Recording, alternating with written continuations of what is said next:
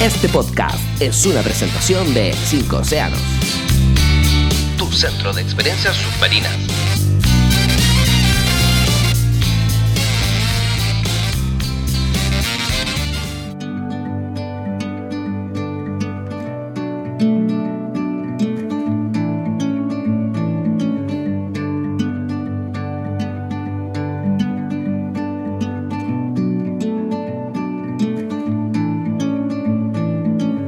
I'm leaving home for the coastline. Someplace under the sun.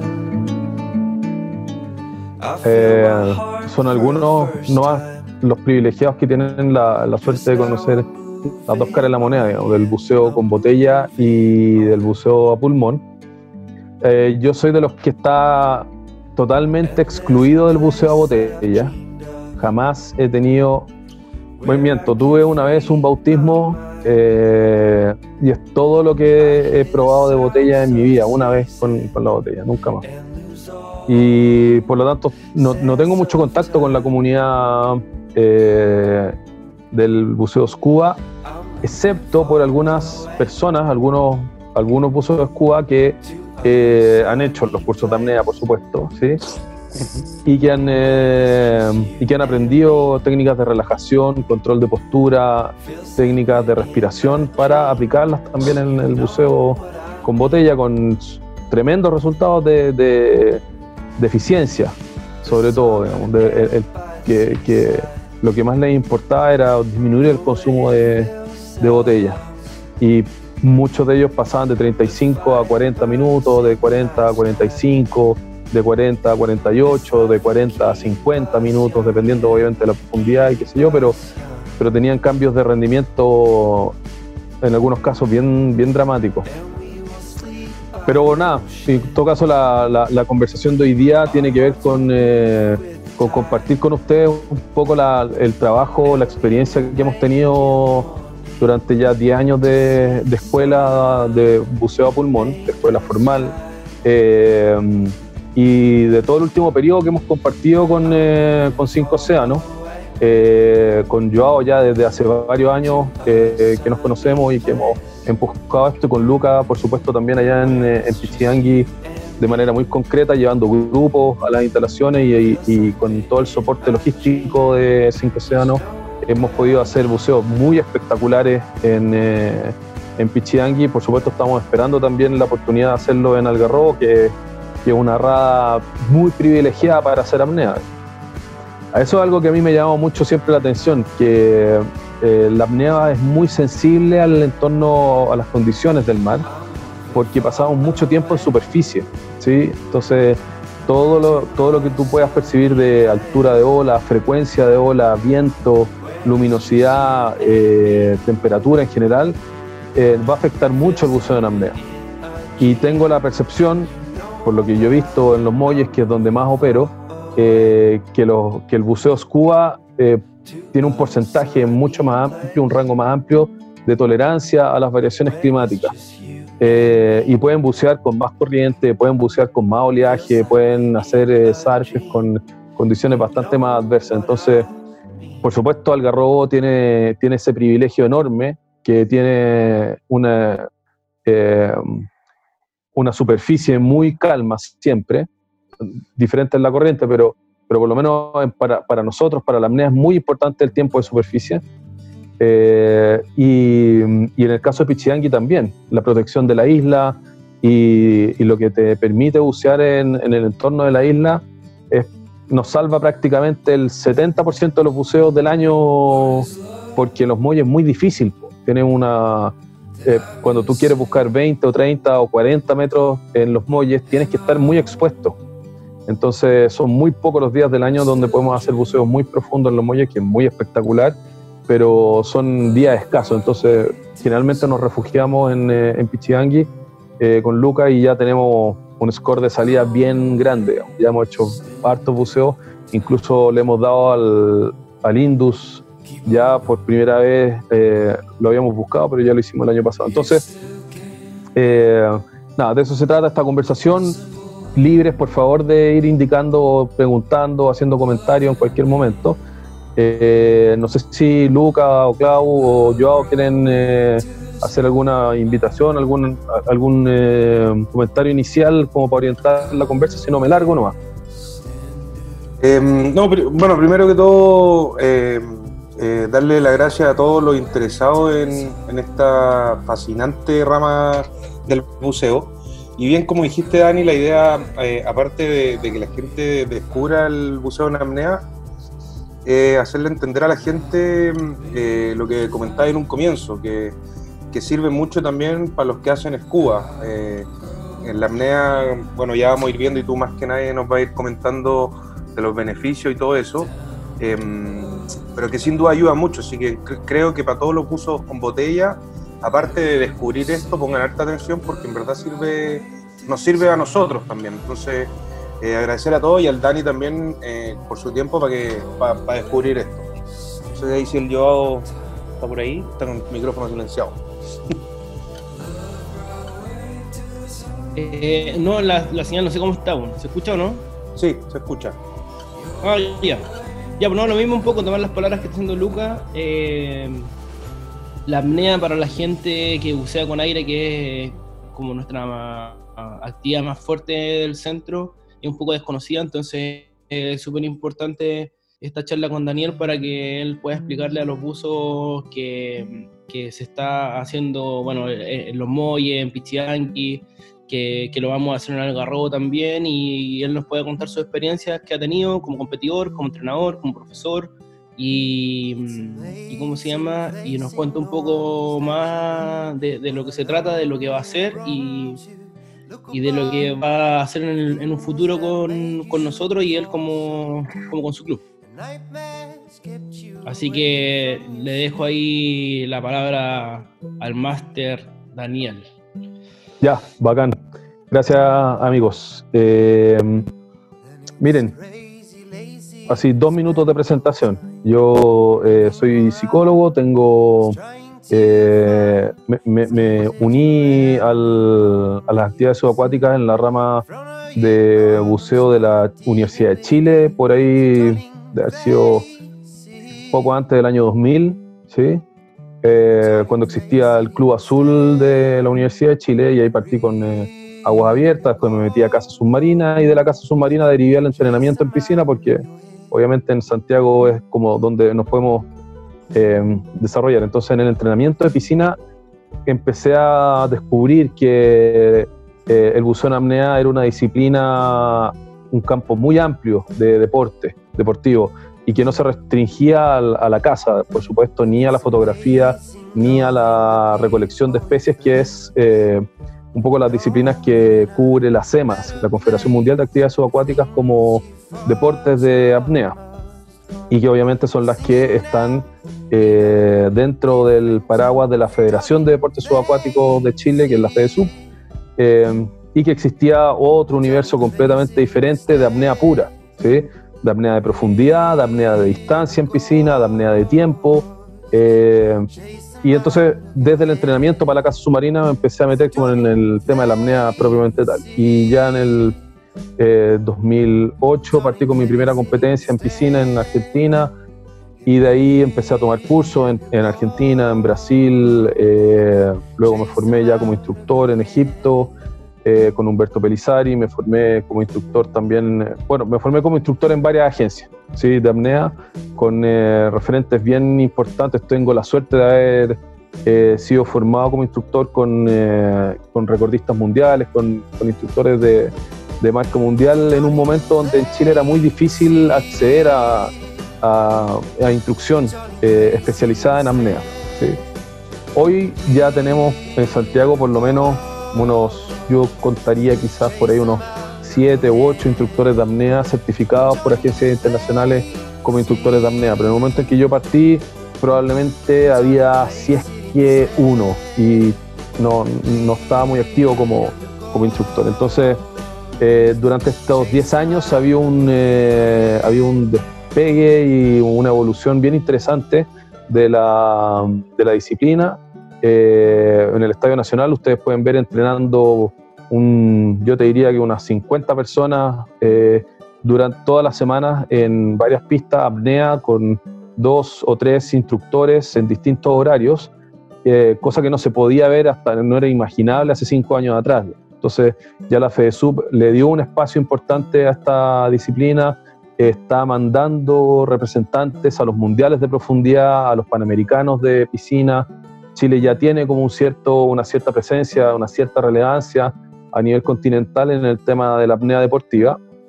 Y yo he tenido la suerte de estar en los últimos tres mundiales representando a Chile con eh, algunos otros compañeros y compañeras eh, en las disciplinas de profundidad, que es donde yo me especialicé más que en las de piscina, mi, mi desarrollo deportivo ha sido siempre en, la, en el profundismo. Eh, y partí en la primera competencia de profundidad en el 2013, eh, donde aproximadamente debo haber comenzado esa competencia con unos 40 metros de profundidad y el año pasado, el 2019, es decir, siete años después, logré tocar la marca de los 100 metros de profundidad que, eh, ya lo venía trabajando como hace un, par de años atrás, digamos, como desde el 2017 que ya estaba en proyecto lograr una marca en una competencia, una, marca de esa, de esa naturaleza. Desde el 2012 eh, formé una escuela que se llama Solo Apnea junto con algunos otros compañeros, eh, donde impartimos cursos de apnea exclusivamente, solo orientados al buceo a pulmón no a la casa submarina. Eh, tenemos ahí un tema, un poco de conflicto con la casa submarina y yo sé que en eso hacemos bastante fuerza los buzos SCUA con los amneistas, eh, porque en general no, nos parece que sea una disciplina deportiva. Es, un arte, es una forma de subsistencia, es una actividad muy importante, pero no es una competencia, no es una competencia deportiva y eso debería, deberíamos hacer fuerza, algún tipo de campaña ahí para que de, una u otra forma ya se limitaran ese tipo de actividades.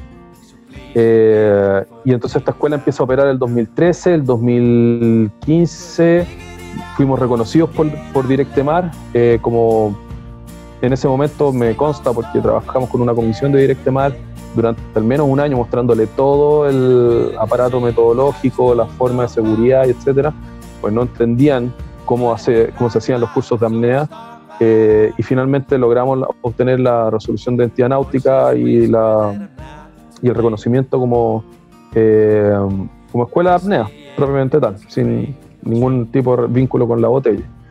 Eh, y entonces, por ahí, también por esos años, empezamos a operar con más, ya con bastante más propiedad en los muelles, que es donde tenemos una casa con bastantes camas y el galpón con eh, los equipos.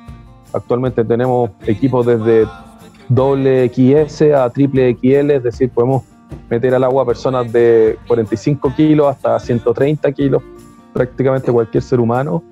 Eh, y, lo hemos ocupado todos, eso se lo estoy garantizado. Hemos metido todo tipo de ser humano al agua. Eh, es una escuela y todos los cursos de apnea en general están orientados al buceo recreativo, ¿sí? no al buceo de competencia. Eso es una línea de trabajo que tiene otra deriva eh, muy diferente. Y en los cursos de apnea, eh, básicamente lo que aprendemos es sobre fisiología, al igual que en el buceo SCUA, son, son cursos muy simétricos, digamos, son, son, los puedes comparar bastante. Tenemos toda una parte de fisiología de la apnea, por supuesto, donde vemos eh, los distintos sistemas eh, biológicos que y cómo se involucran en la apnea, el sistema cardiovascular, respiratorio, el sistema endocrino y la musculatura, y etcétera, etcétera, y los vamos viendo en los distintos niveles. Eh, todo el tema de física, ¿sí? por supuesto, ley de edad, dónde voy, de Arquimi, etcétera, etcétera, y cómo eh, aplican en la apnea, que es, por supuesto, un, un, un universo muy diferente al del buceo con botella y en toda la parte de la fisiología también tenemos un foco muy, muy específico, al igual que ustedes, respecto de la vía aérea de la vía aérea superior, de toda la complejidad del, del aparato auditivo y la ecualización del oído, la ecualización de máscara. Eh, yo sí les diría que desde el primer nivel eh, ahí hay una diferencia importante en los, en los cursos entre los de apnea con los de SCUA, el, eh, el nivel de um, detalle y de... Um, eh, de control respecto de la ecualización es bien importante porque probablemente sea el primer bloqueo que cualquier buzo tiene al momento de hacer apnea, que es ponerse boca abajo, ¿sí? Eh, con la vía aérea cerrada. Eh, los conflictos para ecualizar son bastante severos. Entonces, nosotros tenemos todo un módulo de trabajo de ecualización en seco, que se trabaja en habilidades seco primero, eh, habilidades de respiración, de relajación, de ecualización y de elongación, de estiramiento. Y eh, está toda la parte teórica que les estaba mencionando recién, de física, fisiología, equipo, eh, porque por supuesto el equipo de la apnea tiene muchas especificidades que no se comparten con el equipo de botella y prácticamente no hay una sola pieza del equipo botella que le pueda servir al equipo de apnea, porque no lo puedan creer, hasta los más mínimos detalles afectan el buceo con, eh, en apnea. Entonces, eh, eso lo podemos abordar con, con, detalle si es que a alguno le interesa. Pero eso es parte también del, curso, por supuesto, inicial, aprender a manejar el equipo eh, y a manejar también todos los eh, elementos de seguridad. Desde el primer nivel tú tienes que aprender cómo hacer rescate, cómo maniobrar una persona accidentada debajo del agua y en superficie, en apnea, cuáles son las alternativas que tienes para el rescate y cómo resolver una situación eh, que, que, que representa el buceo a pulmón. Un curso completo tiene una duración aproximada de unas 20, entre 20 y 24 horas, dependiendo del nivel de expertise o experiencia previa que tengan las personas. Eh, y son tres inmersiones, un módulo completo de teoría que eh, tiene un porcentaje de autoestudio importante, con lectura de manuales y qué sé yo. Eh, y luego vienen todos los plazos prácticos en seco, que es aproximadamente un día de trabajo entre técnicas de respiración, de relajación, de ecualización y de estiramiento. Y después vienen las salidas. Y en las salidas tenemos, eh, en estas tres primeras salidas, yo estoy pensando siempre en un curso básico, si en un curso introductorio. En estas tres salidas eh, puede sonar un poco eh, básico, pero lo primero es aprender a respirar en el mar. ¿sí? Y creo que es bastante difícil con, el, con un traje de 7 milímetros, eh, respirar por el snorkel, boca abajo, en la superficie del mar y aprender a relajar el cuerpo completamente y reconocer cómo, cuáles son las sensaciones de tu cuerpo en esas condiciones es bastante difícil, sobre todo en, el mar chileno, que, es un mar que hay que tenerle mucho cuidado y respeto. Entonces, eh, la primera sesión se va prácticamente tratando de aprender a respirar, aprender a ecualizar y aprender a relajarse debajo del agua. Entonces no son buceos muy profundos, no van más allá de los 5 metros, 7 metros, por ahí, digamos, donde la gente puede estar un poco más cómoda y el instructor puede observarte bien y detectar dónde pueden haber puntos de tensión en, eh, en tu cuerpo, que cada uno tiene puntos de tensión diferentes. Gente que tensiona la mandíbula, hay otros que concentran la tensión en los hombros, otros en el abdomen, hay otros que aprietan las piernas, etcétera. Eso depende un poco de la personalidad de cada uno, eh, pero es súper importante que el instructor pueda detectar eh, todo ese reflejo corporal de la ansiedad y del miedo. ¿Por qué? Porque después eso se trabaja afuera. Y en la apnea es muy importante aprender a ser eficientes con el uso de la musculatura. Y si tú activas las piernas, no tienes por qué activar la espalda. Y si activas los brazos, no tienes por qué tener activo el abdomen ni las piernas. Eh, y, aprender esa disociación en el uso de la musculatura y de la postura corporal para la mejor hidrodinámica es, eh, yo les diría que es una de las cosas más importantes que se aprenden haciendo apnea para el buceo en botella. Eh, de que tú puedas ser autoconsciente de cuál es la gestualidad que tiene tu rostro cuando estás buceando eso es, crítico. Si tú no aprendes a reconocer que estás eh, tensando el ceño cuando estás buceando, aquí se proyectan muchos haces neuronales que eh, configuran después el tono muscular de los brazos y de los hombros. Y solamente por hacer un gesto en la cara, eh, tú predispones a todo tu cuerpo hacia una cierta acción. y por lo tanto, si tú no puedes controlar tu mandíbula y el rostro, es muy difícil que puedas reconocer que tienes tensos los hombros o los brazos o que estás manteniendo tenso el abdomen sin ninguna necesidad eh, o cómo estás respirando, si estás respirando con la caja torácica, si estás respirando con el diafragma. si estás haciendo un volumen adecuado de respiración, si estás sobre ventilando eh, de manera innecesaria. Eh, entonces hay muchos puntos de, la observación que hacemos dentro de la primera salida que son bien importantes para poder ir puliendo ese tipo de detalles que en la apnea marcan mucha, mucha diferencia. Si tú vas corrigiendo uno a uno estos detalles, puedes hacer buceos que primero parten en 20 segundos, en 30 segundos y terminar buceando un minuto y medio debajo del agua.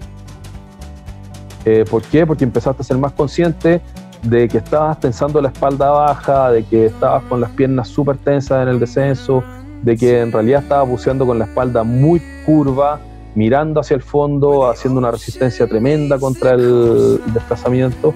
Y eso es lo que vamos a ir corrigiendo con el, eh, con el curso. Se hace en un dispositivo que es bien simpático, una boya de entrenamiento redonda con un cabo de descenso. ¿sí? Todos los cursos tienen un, trabajo en, en, ese tipo de, de set porque la cuerda nos permite regular la velocidad de la bajada, hacerla muy lenta, eh, sin necesidad de gastar mucha energía, porque tú vas arrastrándote con los brazos por el cabo, y, por lo tanto puedes ir también controlando la ecualización. La velocidad de la ecualización es muy crítica eh, al comienzo, entonces podemos ir así trabajando con mucho detalle la posición de la mandíbula, qué está haciendo con la laringe, y observar eh, cuál es la gestualidad que está haciendo el estudiante cuando está ecualizando boca abajo. cómo está manejando la ecualización de la máscara, qué partes del cuerpo está activando y qué partes no. La ecualización no solo pasa aquí en la oreja, la ecualización es un fenómeno que pasa desde las caderas hacia arriba, involucra prácticamente todo el torso y ahí hay que entrar con alto detalle a revisar cómo ecualizan los, eh, los novatos sobre todo, para diferenciar los tipos de ecualización. ¿Qué está pasando? Si está aplicando mucho al salva, si sabe hacer frenzel, si las mezcla ambas, si hace un frenzel pero tiene algunas deficiencias y se le arranca el aire, etc. Y hay como harto que entrar a aplicar. Eh, eso es la primera salida. La segunda salida ya empezamos a desplazarnos con la fuerza de las piernas. Eh, es decir, ocupando la patada violeta, aprendemos a hacer el golpe de riñón, hacerlo bien equilibrado. Un golpe de riñón bien hecho te ahorra un 30% del oxígeno que tú puedes llegar a gastar en una, en una inmersión. Entonces muchas veces se, le quita importancia al golpe riñón, pero en realidad el golpe riñón permite que tu patada se active una vez que ya comprimiste tu caja torácica y el equipo de buceo y el, y el equipo y el traje. Por lo tanto, es muy distinto comenzar tu patada si lograste sumergirte con un golpe riñón a dos metros que si lograste cinco metros con un golpe riñón. Si tú activas la patada cuando ya alcanzaste cinco metros, ahorraste una cantidad de oxígeno tremenda, pero si tú activas tu patada cuando recién agarraste dos metros de profundidad, todavía tienes que vencer bastante flotabilidad positiva. Entonces, aprender un, golpe riñón ordenado, simple, equilibrado, con buena verticalidad, con una entrada al agua eh, suave, es, es, parte importante de la segunda salida.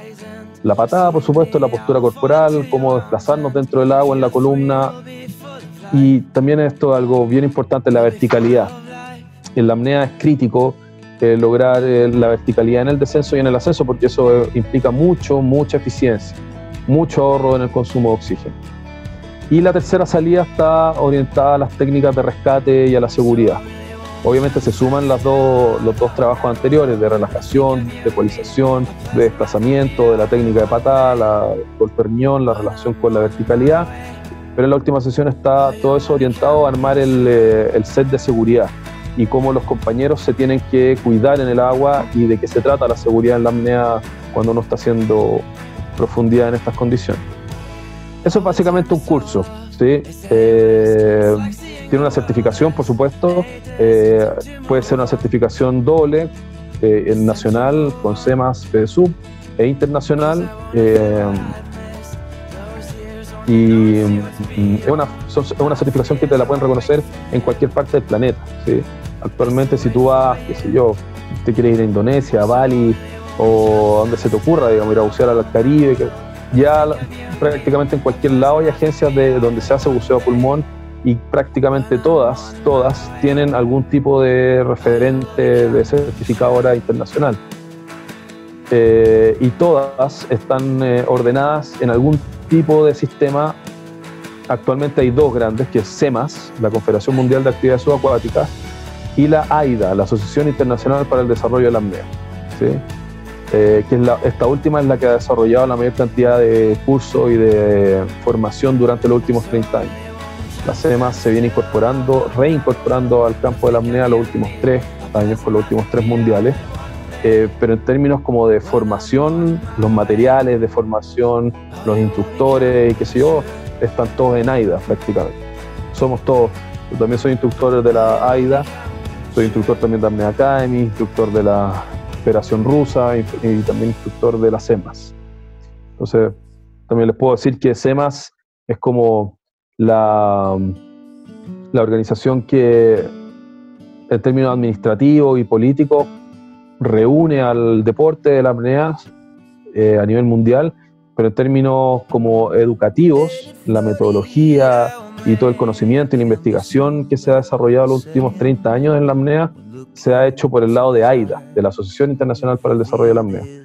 Ahí traten de meterse en, eh, la página de AIDA para que ustedes vean todos los récords, cómo están organizados las distintas disciplinas eh, deportivas, eh, cuáles son los países y también, por supuesto, están, están todos los registros de, los, de la mayor parte de los buceos de competencia de los chilenos en, en esta página. Oye, yo lo dejaría hasta por ahí la presentación del curso. Eh, no sé si tienen algún comentario, alguna pregunta para que vayamos así como pimponeando más. Eso, hay la gente que está conectada, que si quiere hacer alguna pregunta o algo ahí en el chat, nos pueden, pueden escribir y el Dani eh, les va respondiendo por si acaso. Así que si alguien tiene alguna pregunta sobre el curso, sobre las certificaciones, etcétera, eh, que nos pregunten nomás eh, durante toda la transmisión. Ajá. Así que, pero anda, dale nomás, Dani, con lo otro, si querís, mientras la gente ahí nos va preguntando. ¿Cuándo ya, ¿Cuándo nos podemos inscribir? Al tiro. Eh, ya, listo. Hay un primer... sí.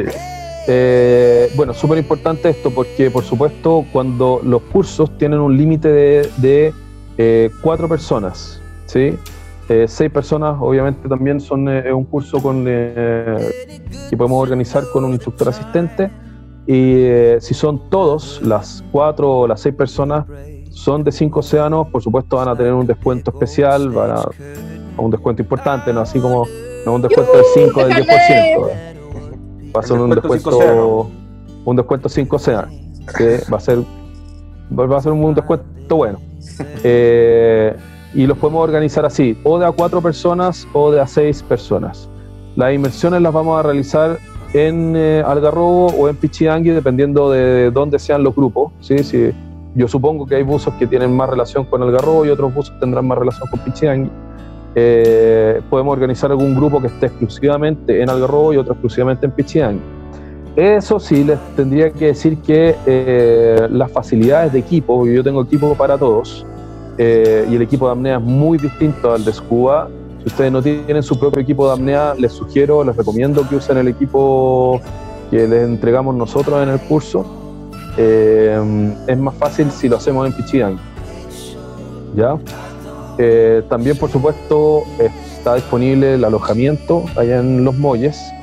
Eh, y, por supuesto, es muy importante el tema del alojamiento porque nos permite hacer todo el trabajo de talleres, de charlas, teorías y las prácticas, todos juntos, de manera bastante recurrente. Entonces, eso también podría ser importante. Pero podemos hacerlo en Algarrobo y podemos hacerlo en Pichiangui. Eso lo coordinará cada uno con eh, Joao y con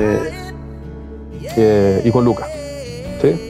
Sí, de todas maneras, todos los que estén interesados en, participar de los cursos con Dani, eh, basta con que escriban a Joao, nosotros, nosotros organizamos ahí eh, el grupo de cuatro, como bien nos cuenta el Dani, y ya después de eso podemos empezar. Ahora, eh, ahí Iván nos pregunta una, hace una pregunta bien interesante, Dani, que nos pregunta si mm. existen ejercicios como para empezar a prepararse mientras no podamos volver al agua. O sea, uno puede partir con estos cursos ahora que estamos todos nosotros secos, que tanto echamos de menos el agua, la escama seca, ¿se puede empezar? De todas maneras, sí, mira, de hecho, eh, dos cosas. Respecto a los cursos, ya comenzamos con cursos porque los tienen un porcentaje de trabajo fuera de agua muy importante. Eh, toda la parte de teoría, que es lectura, que es una conversación teórica, presentación, etcétera, eh, eso se hace online, 100%, y se puede comenzar ya. Y lo ideal es que lo comencemos antes. Y los otros talleres también lo hacemos online. Taller de ecualización, de relajación, de estiramiento y de respiración se hace 100% online. Entonces, también todo eso lo podemos adelantar y lo podemos empezar desde ya, con todos los que se inscriban. Eh, y luego dejamos pendientes solamente las inmersiones, que sería bastante importante. Eso por el, por el lado de los cursos, pero por el lado de los ejercicios, así como de preparación, nosotros estamos entrenando todas las semanas desde hace tres meses sin parar. Desde que nos cortaron la piscina, estamos entrenando lunes, miércoles y viernes a las 8 de la tarde con un sistema de entrenamiento que viene de la escuela Molchanovs, que de donde yo soy instructor, es una escuela rusa, eh, con las pautas de entrenamiento que, que la escuela da semanalmente. Entonces, eh, eh, por supuesto, están invitados a practicar. Yo también soy instructor de Hatha Yoga y llevo dos grupos, uno de adulto mayor y uno de personas con aptitudes, entre comillas, deportivas, porque un nivel de, de um, sesión de yoga promedio alto, y yo diría que ligeramente exigente en términos físicos. Eh, y también están las sesiones de entrenamiento de apnea. Entonces, por ese lado están súper invitadas, invitados a que se sumen a los entrenamientos. Eh, espérame, que se me cortó esto.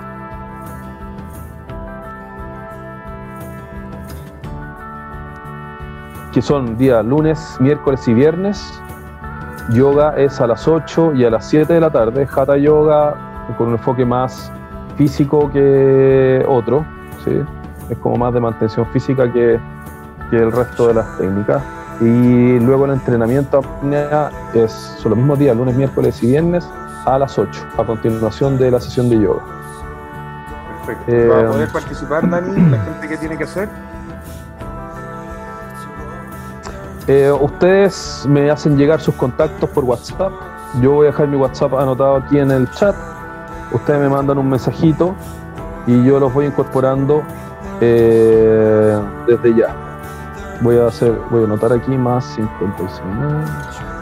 Lo bueno para que la gente se dé cuenta que al igual que los que buceamos con botella no tenemos que esperar eh, el poder ir al mar para poder bucear en la apnea también lo mismo, o sea, la gente puede empezar a practicar esta área del buceo desde ya, o sea, obviamente todo cambia en el mar, pero esta área, sobre todo el buceo en apnea, que bien como dijo el Dani, tiene mucha práctica primero antes de ir al mar, eh, ya pueden empezar a, practicarlo. Sí. Eh, mira, ¿qué tan duros son los eh, entrenamientos? Los entrenamientos están diseñados para que sea exigente de acuerdo a cada persona, ¿sí? que cada persona pueda regular eh, la cantidad de eh, esfuerzo que pueda invertir en el entrenamiento. Entonces, eh, siempre hay la posibilidad de dosificar y que cada uno vaya a su propio ritmo. En un grupo por ahora, mira, tenemos entrenamiento en promedio de 20 personas y, en ese entrenamiento hay buzos avanzados, hay apneístas avanzados y apneístas principiantes. Y cada uno sabe de qué manera regular el ejercicio para poder darle la intensidad que requiera. ¿sí? Los que son más avanzados tienen ciertos, eh, hacen ciertas eh, correcciones del ejercicio para hacerlo más intenso y los que son más básicos tienen ciertas correcciones del ejercicio para hacerlo más fácil. Entonces, eh, para alguien que no está acostumbrado a hacer ejercicio ni nada, yo les aconsejaría que aprovechen el tiempo y partan haciendo algún ejercicio, el que sea, ya sea salir a caminar, trotar un poco, aunque sea plantearte hacer 10 flexiones de brazo y 10 abdominales y 10 sentadillas, ya con eso haces un cambio tremendo de hábito. Pero si te quieres involucrar en algo más sistemático más ordenado, por supuesto, mira, participen de alguna sesión de las de yoga, vean si les gusta primero, si se sienten así como cómodos, si algo que les hace sentido y creen que pueden, em, pueden abordar y vean después si se quedan practicando yoga. Y lo mismo le diría con la sesión de entrenamiento de apnea. En la sesión de entrenamiento de apnea se divide en dos partes. Una primera media hora con ejercicios funcionales bien intensos, digamos, de alta exigencia aeróbica y anaeróbica, y después otra una segunda media hora con ejercicios de apnea estática, con distintas pautas, con distinto orden, eh, que bueno, ahí con más eh, tiempo yo se los voy a ir explicando, pero, pero um, tiene estos dos componentes, como de activación física y de relajación y apnea. Eh, estática. Luego está, a ver, decía, ¿dónde son las inmersiones? Como les decía, las inmersiones pueden ser en Algarrobo o en eh, Pichiangui, si es que hacemos los cursos allá. Eh, ah, mira aquí, dice, ¿cómo siguen los niveles? Los niveles, el primer nivel es para este el primer buceo, el primer nivel de apnea que va entre los 10 y los 20 metros, ¿sí? Entonces, ese es el objetivo del primer nivel, que tú aprendas hacer un buceo seguro, recreativo, placentero, mínimo a 10 metros de profundidad, máximo a 20 metros de profundidad. Eh, luego tenemos el nivel 2, que son buceos de 20 a 30 metros de profundidad. ¿Ya? ¿Y qué diferencia hay en ese, en ese curso? La, por ejemplo, la técnica de ecualización. Ahí hay, un, ahí hay un avance en la técnica de ecualización bien importante en la técnica de desplazamiento y seguridad también hay avances bien importantes respecto al nivel 1, ¿sí? Eh, y en el nivel 3, que es em, de 30 metros hacia abajo, eh, ya empezamos a trabajar caída libre, el uso de equipamiento específico de rescate más profundo, em, también cómo se reorganiza un equipo de rescate, porque ya no estamos hablando de un rescate con una sola persona, sino que es por lo menos una dupla de seguridad que te hace seguridad y que tienen entre los tres involucrados en la bajada que aprender cómo organizar la seguridad y cómo chequear el tiempo y el control de la cuerda. Bueno, te diría que en general sí, los tres niveles son progresivos en exigencia de profundidad y en exigencia también de conocimientos y de habilidades, de técnicas de buceo. Eh, y nada, eh, en la apnea el tema de seguridad es algo que trabajamos desde el primer nivel y acompaña todos los niveles. Eh, aquí preguntan, dame un segundo, eh, eso respecto de cómo siguen los niveles. No sé si, bueno, perdona, voy a hacer una, una, aclaración. Nivel 1 es el nivel básico de apnea, el nivel 2 es para el apneísta intermedio que ya aprende cómo mejorar su apnea y nivel 3 es para los apneístas que además van a llegar eh, a, van a llegar a buceos de límite de sus capacidades, pero van a aprender a hacerlo de forma segura para que justamente no lleguen y, no sobrepasen sus límites, pero sí aprendan a reconocerlos. ¿sí? Entonces están esos tres niveles, nivel básico, los tres son recreativos, no, no, es, que algún, no es que el nivel 3 sea como de apnea de competencia, de hecho hay un nivel 4 que es el eh, de apnea de competencia, específico de competencia. Y después del nivel 3, tú ya te puedes formar como instructor de apnea, con una cierta experiencia, si tú tienes algunas aptitudes, tú ya puedes optar al curso de instructor. Yo también soy instructor de instructor trainer de Molchanovs y de SEMAS. Eh, puedo certificar eh, apneístas avanzados como instructores. Eh, así que así sí, bueno, y después del instructor básico, viene el instructor avanzado y después viene el instructor trainer. Eh, supongo que tiene una estructura más o menos similar en el buceo de botella. Sí, es muy parecido. Eh, eso era como siguen los niveles. Sí, Luego... hay nos pregunta eh, que, en qué plazo se realizan las inmersiones, en un fin de... lo ideal es hacer estas sí, lo ideal es hacer estas tres inmersiones en dos fines de semana eh, pero se pueden hacer igual en un fin de semana dependiendo como del calendario del grupo. Si hay un grupo que quiere hacer los tres, las tres inmersiones en un fin de semana, viernes, sábado y domingo, es posible hacerlo sin ningún problema. Y también es posible hacerlo en dos fines de semana y hacer salidas, eh, no sé, pues viernes, sábado y domingo y un sábado siguiente, por ejemplo. Eso depende bastante de las necesidades del grupo, cómo se agenden las salidas lo ideal es, que no se distancien así como un mes después otra salida y después otra salida otro mes, sino que cada salida retroalimenta a la otra. Claro. Hay una cierta continuidad. Una cosa yo creo, Dani, que sería bueno comentarle a la gente desde esto mismo, por lo que yo he visto cuando han ido a Pichiangui, que una clase, una inmersión de apnea no dura lo mismo que dura una inmersión de buceo con botella. Ah, para ir un poquito más claro, un buceo de nosotros con botella dura, estamos alrededor de unos 30 a 45 minutos más o menos, eh, pero las veces que ustedes han ido están más rato, o sea, dejar claro que una inmersión dura mucho más, o sea, están más rato trabajando en el agua. Es una salida, por lo menos, mínimo dura dos horas, mínimo. Puede incluso durar tres y más también, dependiendo un poco, sobre todo de la temperatura, te diría. Pero en general las, salidas duran dos horas. Eh, qué buen punto. Y se hacen muchísimas inversiones, digamos. Cada uno va a hacer 10, 15 inversiones en, un, eh, en una salida. Eh, entonces es bastante esfuerzo y además todo el tiempo previo de equipamiento y todo el tiempo posterior también, ustedes lo conocen obviamente, eh, hace que el día de trabajo sea muy largo en el agua, digamos. El día, la jornada de trabajo en torno al agua dura unas 6 horas, desde que ordenamos el equipo en el, en el centro de buceo y aprenden obviamente a ver por qué el traje como es y por qué la máscara no es la máscara de scuba y el snorkel no es el snorkel de scuba y el cinturón no es el cinturón de scuba y etcétera, etcétera, etcétera. Eh, eso ya te toma un par de horas, es una clase prácticamente sobre el equipo.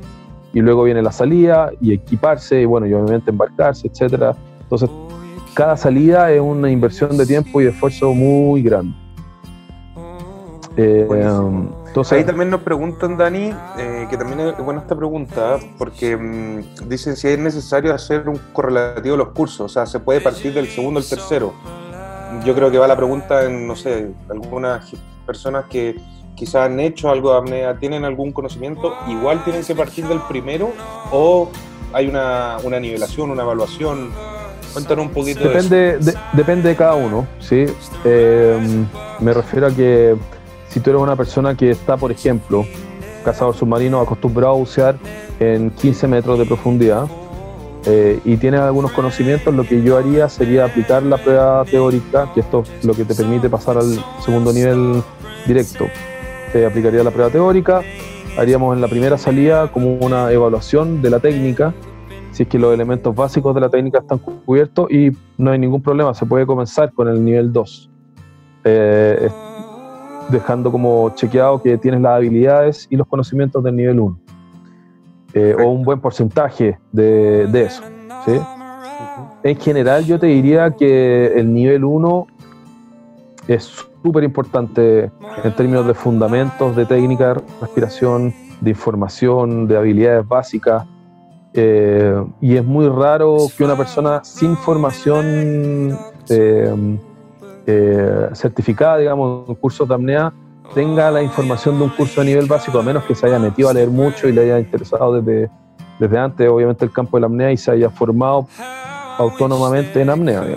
Ahí sí, te creo, por supuesto, alguien puede acceder a los manuales que existen hoy y hay mucha información eh, que probablemente todo el mundo es posible acceder y manejar sin mayor problema. Entonces, eh, eso se puede, se puede, se puede hacer un nivel 2 o un nivel 3 sin haber pasado por los niveles anteriores, depende de, la, de una evaluación previa. Perfecto. Mira, se me ocurre una pregunta ahora, ya que estoy viendo que nos acompaña la ODI, que es nuestra sirena máxima del centro. Eh, la pregunta, ¿desde qué edad pueden empezar? Porque ya que está la ODI conectada, ¿desde qué edad los niños pueden empezar la apnea? Mira, hay dos respuestas. La respuesta legal desde los 14 años. Sí, porque Directemar tiene ese estándar. Tú no puedes hacer instrucción con personas de menos de 14 años. Eh, pero yo te diría que la apnea es eh, probablemente una de las cosas que los niños hacen mucho mejor que los adultos de manera espontánea y natural. Mientras más chicos, mejor apnea tienen. Entonces, eh, probablemente todos ya han visto hasta el cansancio como las guaguas, los bebés se meten al, al agua y pueden eh, cerrar las vías aéreas y pueden mantenerse tranquilos, etc. Entonces, eh, Pero en términos concretos, eh, yo te diría sí, que desde los 14 años pueden tomar cursos, también desde que tienen la talla suficiente para entrar en los trajes, eso no es un detalle, ¿sí? Eh, si hay una persona que pesa menos de 40 kilos, es muy difícil que pueda encontrar un traje de apnea a menos que se lo mande a hacer. Eh, yo diría que 45 kilos es como el límite del traje más chico que yo tengo, por lo menos. No sé si habrá otro más chico que un doble XS. Eh, entonces es un tema no menor, el tema de la talla. Y por supuesto que estén disponibles los padres, porque todo eso tiene, tiene un consentimiento parental y además presencia de los padres. Cuando yo trabajo con niños tiene que haber un, eh, un tutor responsable presente. Perfecto. Eh, después de los 16 años podría no haber un tutor, pero sí tiene que haber consentimiento parental eh, hasta los 18. ¿sí?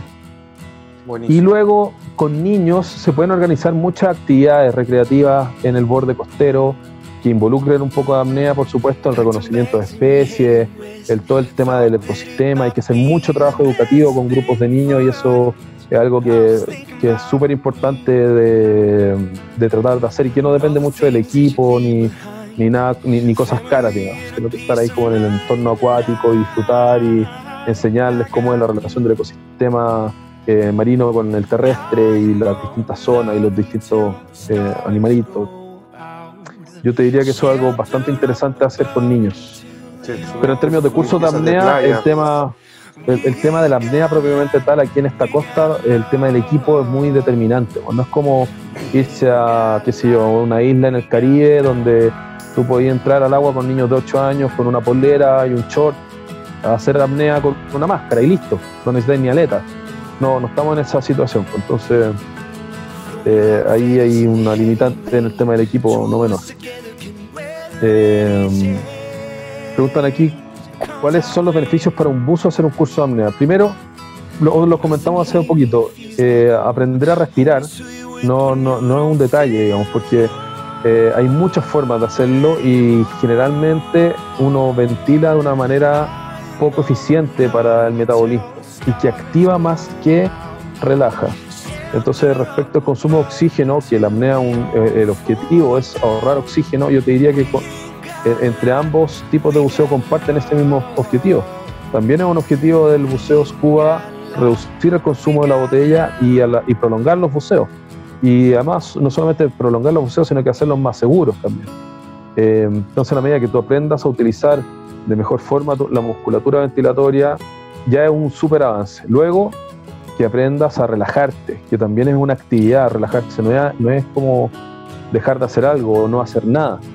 Relajarse es una actividad consciente de control del cuerpo, de conciencia muscular, eh, de disociación muscular, donde tú aprendas a relajar partes del cuerpo, segmentos del cuerpo que no necesitan estar activos y activar los que sí tienen que estar activos. Eso también es parte de la relajación. Eh, y yo te diría que, el, otro tema muy importante el que se aprende en la apnea es la hidrodinámica y tener una postura correcta para el desplazamiento, por supuesto que también beneficia muchísimo al buceo con botella. Entonces la técnica de la patada es muy importante, hacer un movimiento eficiente con las piernas no es cualquier movimiento, no se hace de cualquier forma. Eso también es un aprendizaje muy importante para el buceo con botella.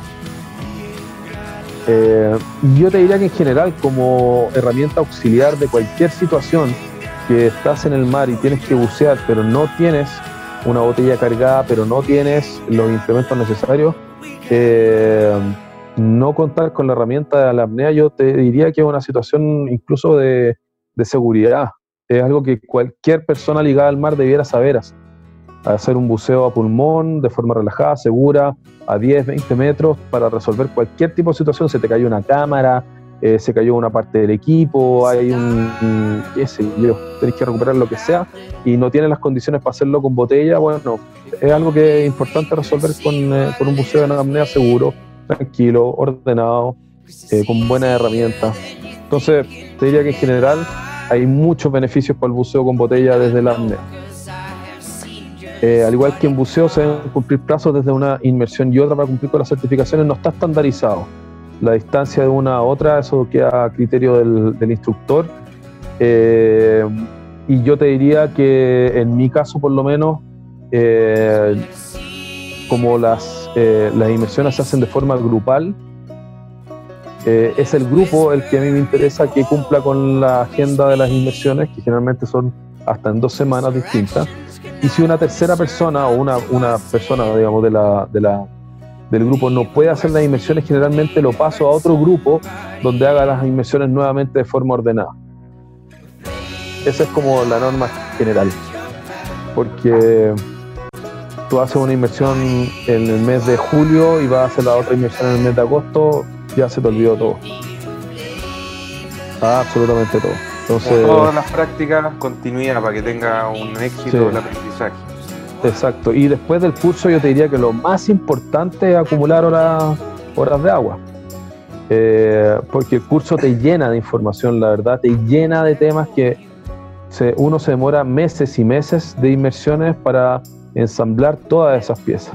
Hacer que la respiración eh, cuaje con la cabeza y que eso te permita relajar el cuerpo y que luego eso se exprese en una inmersión no es automático, no tiene nada de casual, no tiene nada de, natural, así como que te vaya a fluir espontáneamente. Hay muy pocas personas en mi experiencia, pero muy pocas que tienen claro ese buceo natural que tú les pones una máscara y se sueltan y se largan y se van debajo del agua como si lo hubieran sabido hacer desde siempre, pero en general eh, en la apnea tú vas a chocar con la ecualización, te va a sacar del agua tu cabeza, te va a sacar del agua la asfixia, te va a sacar del agua las contracciones diafragmáticas, te va a sacar del agua el frío.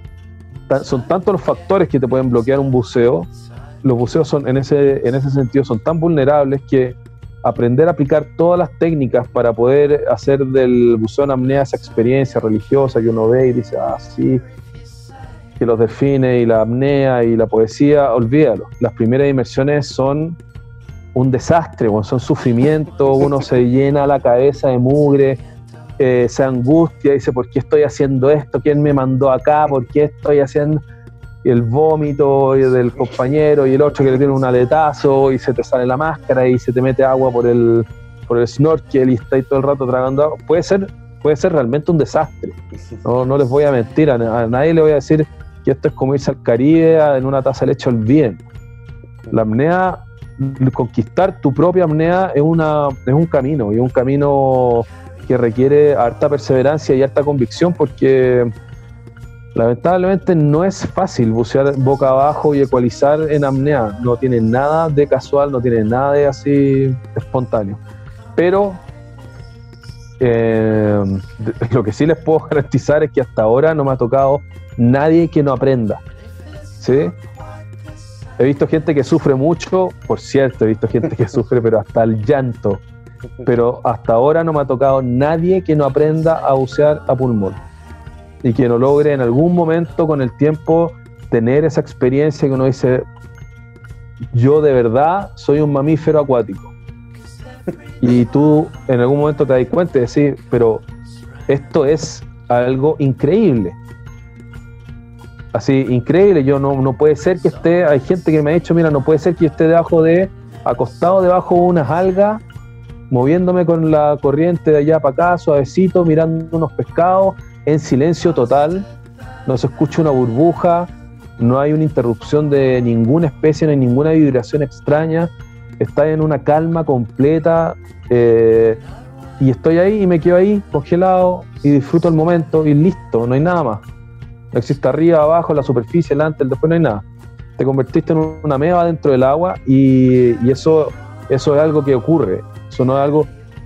Y se los comento porque una buena parte del buceo en apnea se explica por adaptaciones genéticas que tenemos todos los mamíferos. A ti te tiran al agua y de inmediato se activa lo que se llama el reflejo mamífero apnea, que es una reconfiguración del sistema circulatorio que te permite optimizar el consumo de oxígeno, resistir mejor la concentración de CO2 y proteger los órganos vitales de la compresión. Eh, y tú de a poco aprendes a reconocer ese reflejo, a anticiparlo, a potenciarlo, a utilizarlo para tu favor, para tu apnea. Eh, y uno se da cuenta que tiene ahí un, es como si tuviera ahí una tercera pierna, es como un cuarto brazo, como si tuviera ahí un órgano que tú no sabías que existía y está ahí dormido esperando. Y lo tienen todos. Y a todo el mundo ese reflejo uno lo empieza a reconocer durante el curso, lo empieza a aprovechar, lo empieza a adoptar, uno se empieza a sentir cada vez más seguro y empieza a reconocer cuáles son y anticiparse esas situaciones negativas y a corregirlas. Hay tantas situaciones, por ejemplo, el tema de la máscara. La máscara es un mundo. En la apnea es súper importante, por supuesto en el museo con botella también. Eh, pero una máscara bien adaptada te va a corregir el buceo infinitamente. Un snorkel bien puesto te puede, te puede frustrar un día de buceo si tú tenés mal puesto un snorkel.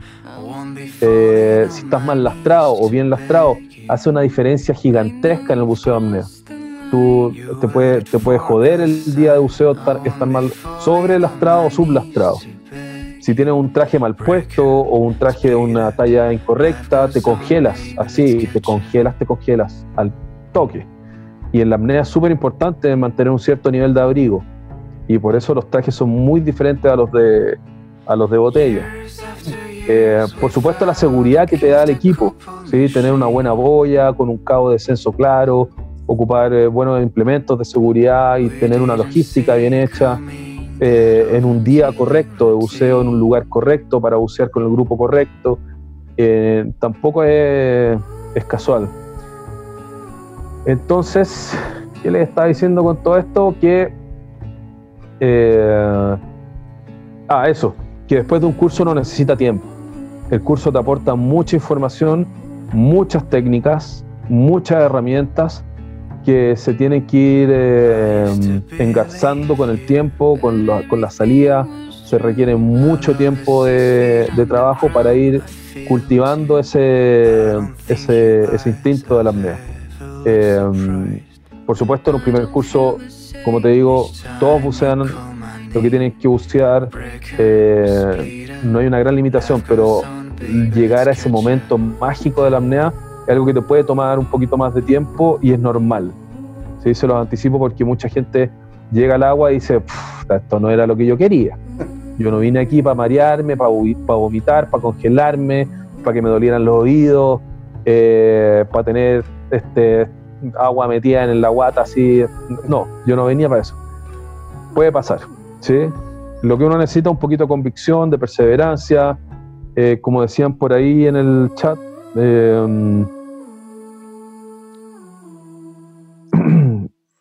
claro, la, la, la, apnea tiene como esa, esa ese, ese, valor de conquista. No está garantizada, no es así un. Eh, no es que sea un desafío que no te vaya a poner en juego, te pone en juego tu control mental, el tema del miedo, la, eh, tu capacidad de adaptarte al grupo, porque es muy importante el colectivo uno está participando debajo del agua, es un buceo que uno tiende a pensar que es medio solo, pero en realidad uno tiene mucha interacción en superficie.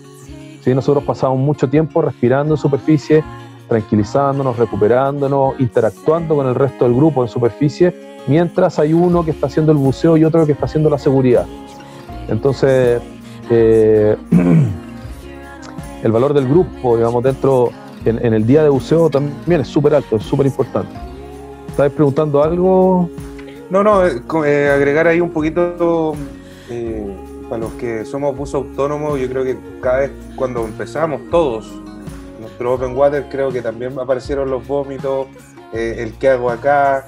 Entonces yo creo que todos los que han buceado y que hoy en día siguen buceando, creo que tienen claro que, que como buen deporte en el agua, la práctica, el seguir practicando constantemente el deporte, te va a llevar a a eso que, que hablaba el Daniel, que, en verdad es una sensación increíble. Eh, cuando uno logra ya estar bajo el agua en es una sensación que es realmente única. Partiendo que no hay burbuja, entonces todos los animales se acercan, están más cerca, eh, es una interacción súper distinta a, lo que es con botella. Así que no, es, es, algo que en verdad llama harto la atención, es bien, bien entretenido. Ahí Dani nos preguntaban dos cositas precisas. ¿Cuál es la mm. diferencia entre un traje de apnea y de buceo con botella? Y también nos preguntaban más o menos eh, cuánto vale un curso, por ejemplo, el primer nivel, etcétera, para ir planteándolo. Sí, seguro, mira. una diferencia muy importante del traje de apnea con el de botella es que tienen objetivos o deben responder a un estándar un poco diferente. En el, lo que más buscamos en el, buceo a pulmón es que el traje no ponga resistencia. Primero al movimiento torácico de ventilación, ¿sí? ni abdominal. Por lo tanto, necesitamos que sea la menor cantidad de tela posible. Y por cierto, que no haya tela superpuesta, porque eso limita mucho el desplazamiento torácico eh, y luego también que el movimiento de pierna y brazos sea bastante fácil, porque en la apnea se usa mucho movimiento de brazos y muchísimo movimiento de pierna. Entonces, eh, la idea es que el, buzo, el, equipo, digamos, el equipo de buceo no, no oponga resistencia, sea muy flexible, primero que nada. Segundo, que sea muy térmico y por lo tanto que se adapte muy bien a la forma de tu cuerpo, que no queden bolsas de agua, eh, que no queden espacios eh, donde se genere mucha carga de agua dentro del traje, porque además eso te enfría mucho. Eh, y entonces el traje de apnea tiene dos piezas, no más. El pantalón, que idealmente no lleve jardinera, es decir, es solo un pantalón que aproximadamente debiera cubrir el ombligo hasta la cintura y una chaqueta donde está incorporada la capucha. ¿Ya? Entonces es un traje que primero no tiene ningún cierre. Los trajes de apnea no tienen cierre. Eh, y se colocan eh, así, como un pantalón y una chaqueta desde, desde abajo la chaqueta y el pantalón desde arriba. Eh, y en términos de materiales, en general los trajes de apnea por dentro son lisos o microporosos, pero uno está en contacto con el neopren. Y por afuera pueden tener lycra o bien ser el neopren liso también por fuera. En general los trajes de, de apnea recreativa, de aprendizaje, que de entrenamiento, tienen lycra por fuera y son microporosos por dentro porque la tela microporosa, es decir, con la celda abierta, el neopren abierto, es más térmico que, eh, la tela. ¿sí? bueno, eh, es, más térmico ¿sí? y es más flexible también. Entonces te permite respirar mejor, te permite cargar mejor el tórax, te permite mejor desplazamiento de las articulaciones, de, los, de las extremidades, el movimiento del cuello y de la mandíbula también. Eh, eso es una diferencia eh, que te diría yo entre el traje. Esa, fue, esa era la pregunta, ¿no? Sí, y la otra pregunta era más o menos cuánto vale el curso de apnea en comparación, digamos, para que la gente tenga la noción con los de... Ah, bueno, hay, hay alguna diferencia entre distintos instructores, yo no te podría dar cifras exactas de los otros instructores. El nivel de apnea básico 1, eh, yo cobro 220 mil pesos eh, por ese curso certificado con el certificado internacional y eso incluye el equipo completo durante las tres inmersiones e incluye también la estadía en, eh, los muelles. Eh, no incluye el transporte ni la, ni la alimentación, incluye todo el equipo, toda la logística, la salida, qué sé yo, todo eso. Obviamente que en este caso con Cinco Océanos lo vamos a comentar después de esta sesión con, eh, con Lucas y con, con Joao para que resolvemos, vamos a resolver un, un descuento importante en la medida que se logren grupos completos eh, y que empecemos a hacer el trabajo anticipado desde ya, hacer las clases teóricas y qué sé yo, vamos a hacer un descuento importante, no, no, no del 5 ni del 10%, algo así importante. Buenísimo, buenísimo. Eh, había otra pregunta aquí. cuente las ventajas de estar abajo y poder tocar peces pinta roja y más. Ah, bueno, mira, hay una sensación que yo no sé cómo la valorarían ustedes, porque yo no tengo mucha experiencia, les dije, una pura vez con botella, pero cuando uno baja, imagínense que uno baja 10 metros, por supuesto está en dos atmósferas, uno tiene un nivel de compresión del tórax más o menos importante y la sensación de, estar comprimido es algo que con el tiempo eh, uno empieza a sentir muy agradable. ¿sí?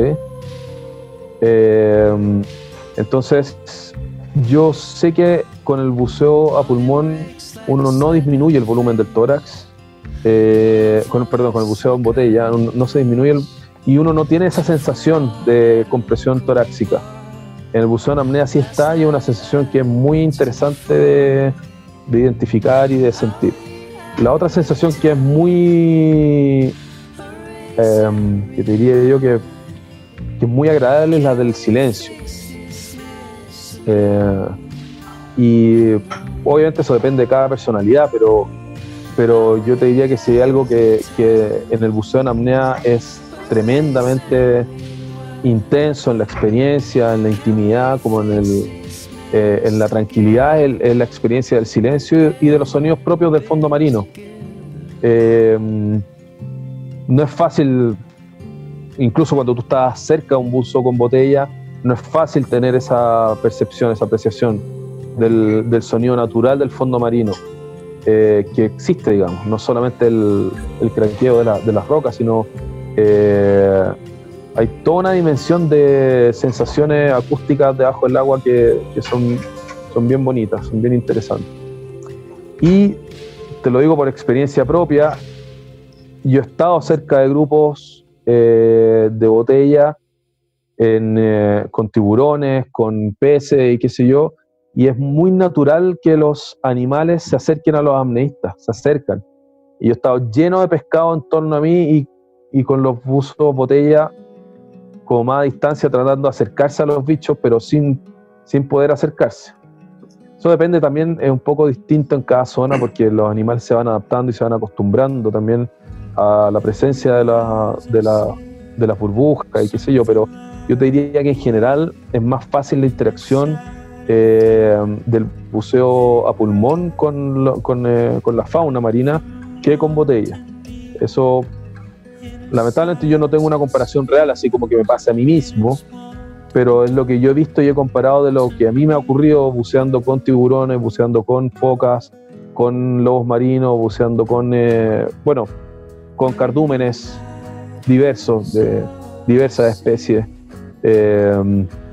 Con tiburones ballenas. En general es más fácil con delfines, es más fácil la interacción de, los animales con el apneísta que con el, que con el buzo en botella. Además, en apnea tienes la ventaja de poder estar dentro del agua durante mucho tiempo.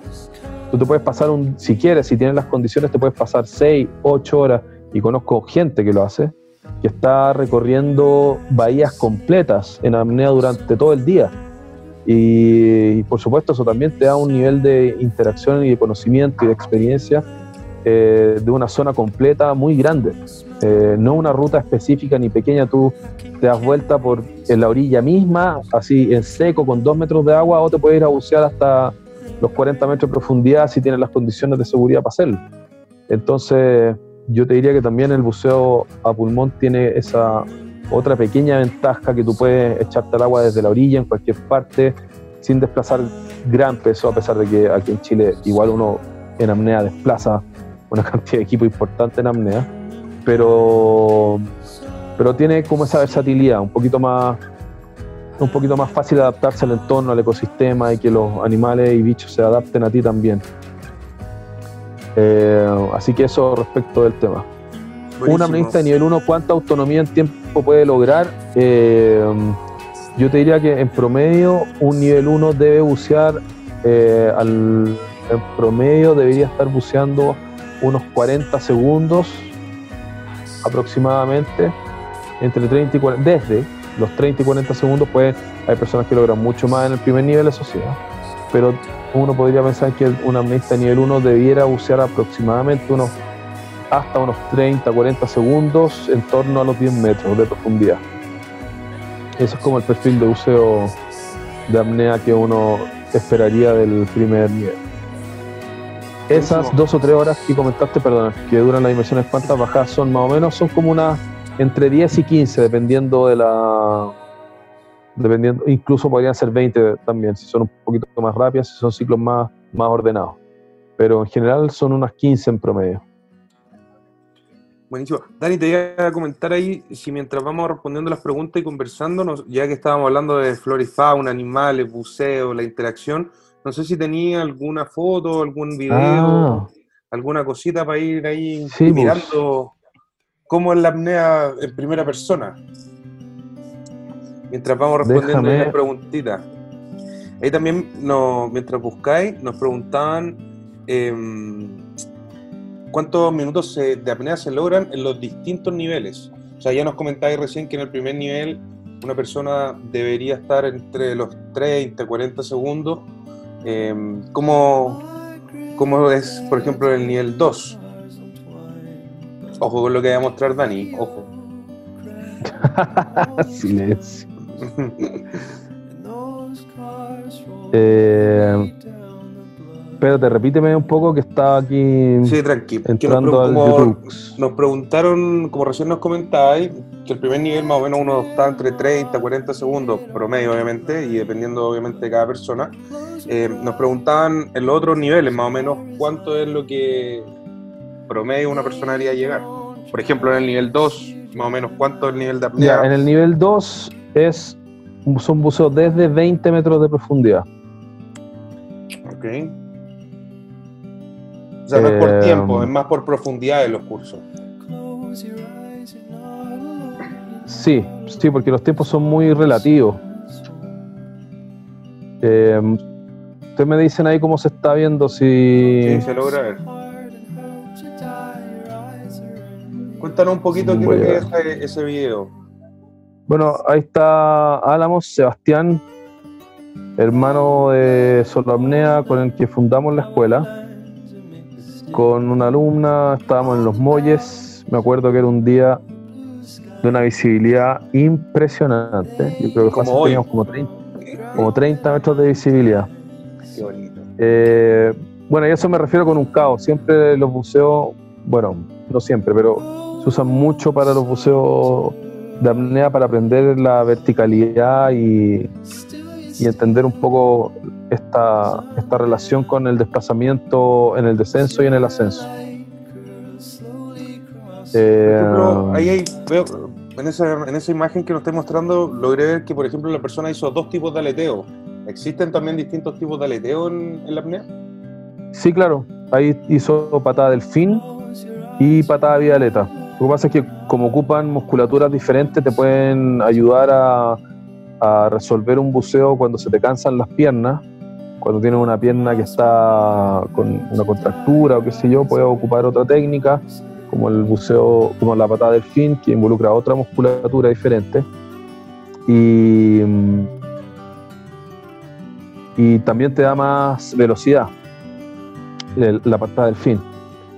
Eh, y también puedes ocupar la misma línea para hacer el ascenso y el descenso y no ocupar las piernas y conservar más oxígeno y tener buceo más largo. Perfecto. Eh, Una pregunta un poco más personal que a mí siempre me, me ha llamado la, la- la atención. Eh, ¿En qué minuto uno puede empezar a usar la monoaleta, la famosa, que la encuentro demasiado bonita? Sí. Mira, la verdad es que no hay un momento específico, uno puede aprender desde el comienzo con monoleta, un poco difícil porque requiere bastante control y un desgaste más o menos lar- grande de, de esfuerzo, pero uno puede aprender monoleta desde, desde el momento en que te relacionas en la piscina. Perfecto. De hecho, se aprende mucho la monoleta en la piscina antes que llevarla al mar. Lo que pasa es que la monoleta es, un, es una propulsión eh, para un desplazamiento eh, lineal, eso quería decir. ¿sí? No te permite hacer doblar, ni quebrar, ni, eh, ni corregir tu trayectoria eh, fácilmente, sino que mm, tenemos un poquito, Sí, dale nomás. estaba buscando, Green eyes didn't take you long to find your eso, es un buceo muy de una trayectoria muy recta, muy lineal, donde puedes corregir poco la trayectoria, pero es muy rápida, muy eficiente, eso es también bastante agradable. Eh, y por lo tanto llevarla a una apnea como de 20 metros, de 30 metros no, no se usa mucho así. Y se aprende más en la piscina. Eso sí es bien, eh, bien, bien interesante de trabajar en la piscina. Cuéntanos un poquito ese video. Aquí es todo una, una bajada así en, eh, ya en condiciones más favorables, agua a 28 grados en San Andrés, eh, desde una plataforma con un cabo de descenso que está hasta los 40 metros más o menos. Eh, y, y ahí lo que están viendo es ya caída libre cuando uno aprovecha la flotabilidad negativa y simplemente se relaja y deja caer. Lo único que va haciendo uno ahí es ecualizar prácticamente sin ningún tipo de esfuerzo extra. Eh,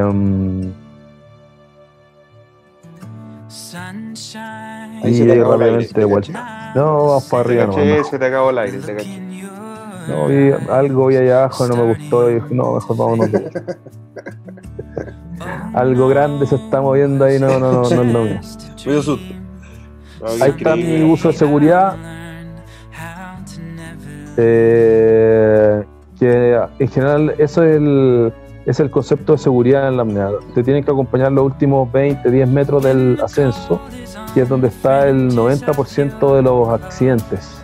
99.9, perdón. Están en la blackout? superficie. El blackout, sí. Blackout o sandbag. Bueno, la hipoxia en general, cuando ya te, te pega fuerte, son los últimos, últimos, últimos segundos del, del buceo.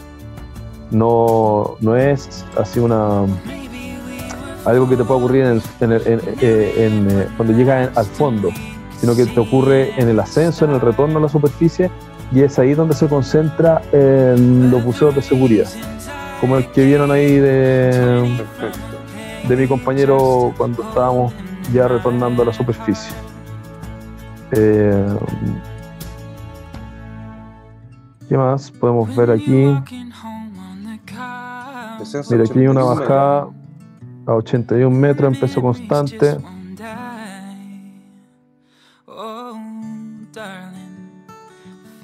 A ver Ahí qué hay con monoleta, ¿no? Sí. Ah, mira, aquí hay algo más o menos interesante. Es un video como bien explicativo de una bajada Eso. de una bajada de competencia. Ustedes ven ahí una plataforma con un cabo de descenso. A ver, voy a poner la imagen. Ahora sí. Ya, equipo. Monoleta de carbono, un traje de neopreno eh, liso de 3 milímetros, collarín con 2 kilos de plomo, es decir, todo el lastre lo llevo en el cuello, no en la cintura. Un profundímetro en la muñeca, un profundímetro en, dentro de la capucha para escuchar las alarmas, una naricera que cierra la vía aérea, un lanyard que es una, una sling o un cable que va desde la muñeca hasta el cabo de descenso, donde uno engancha el mosquetón. Entonces uno va conectado con el cabo de descenso y uno un par de elásticos en los, en los muslos, que es donde yo engancho la engancho mis dedos para, para la posición hidrodinámica. Entonces hay una cuenta regresiva que básicamente te da el- el- la partida. Uno está ahí en un- una situación de relajación, respirando, empiezo a cargar aire, 40 metros de visibilidad, 28 grados de temperatura en el agua, corriente leve, oleaje suave.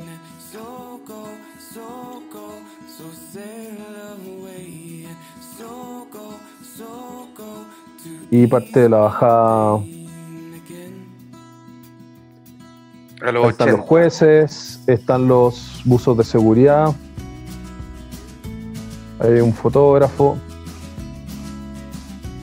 ¿Usan buzos con botella en las profundidades por control, por seguridad? No, no, no, Solo apneístas. ah, solo amnestas. Por eso se usan eh, los contrapesos, Perfecto. Para poder retirar un buzo si hay algún tipo de accidente, ah, de alguna forma, que el buzo está queda fuera del alcance de los buzos de seguridad. Eh, este es el, el final de la línea y, y en caso de uno quedar inconsciente con algún problema, esa línea se retira completa y por lo tanto te arrastra hacia la superficie. Perfecto. como tú vas conectado, ahí hay un, hay un sonar que te está, que está siguiendo toda la bajada. Ahí ustedes lo, lo que están viendo es la caída libre. Ahí parte el primer buzo de seguridad buscar al amneista para encontrarse conmigo a los 30 metros en el retorno hacia la superficie. y uno lo que hace es llegar al plato y sacar uno de esos testigos. Que después comprueba en la superficie, digamos, al juez que Que llega hasta la profundidad. Exactamente. Entonces desde la superficie con el sonar, con el chequeo de la cuerda, saben bastante bien qué está ocurriendo con el buceo. Y ahí dijeron touchdown, es decir, había llegado al fondo, el buceo sigue más o menos en el tiempo correcto, en el tiempo anunciado. Este buceo se anuncia el día anterior, uno dice voy a 81 me- metros en 2 minutos 30 y, me, y lo voy a hacer en peso constante, que es esta técnica. Entonces ya los buzos de seguridad saben cuándo bajar, dónde esperarte. Ahí hice contacto con el primer buzo de seguridad, luego hice contacto con el segundo buzo de seguridad. Qué bonito, ¿eh? Y ellos son los que te aseguran la parte más peligrosa del camino. Entonces ahí ya me estoy aproximando a la superficie. eh, Dos y en minutos. la 20, llegada, sí, tienes que seguir un protocolo. Obviamente las vías aéreas no pueden volver al agua, te tienes que sacar el nose clip, tienes que hacer la señal de OK hacia los, eh, hacia los jueces. Ellos te tienen que observar después del buceo que no pase nada y tienes que mostrar el reloj oficial y el testimonio que recogiste en el fondo. Bueno, eso es lo que dicen ahí básicamente. Está bueno. Esa es una, eso es como se organiza una bajada de competencia.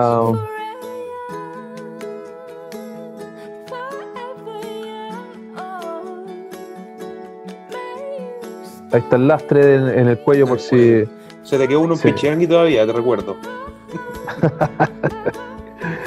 si andan repartidos por ahí estas cosas. Está guardado, está guardado. Está, está, está- yo sé que está ahí bien resguardado. Eh, mira, este es algo, es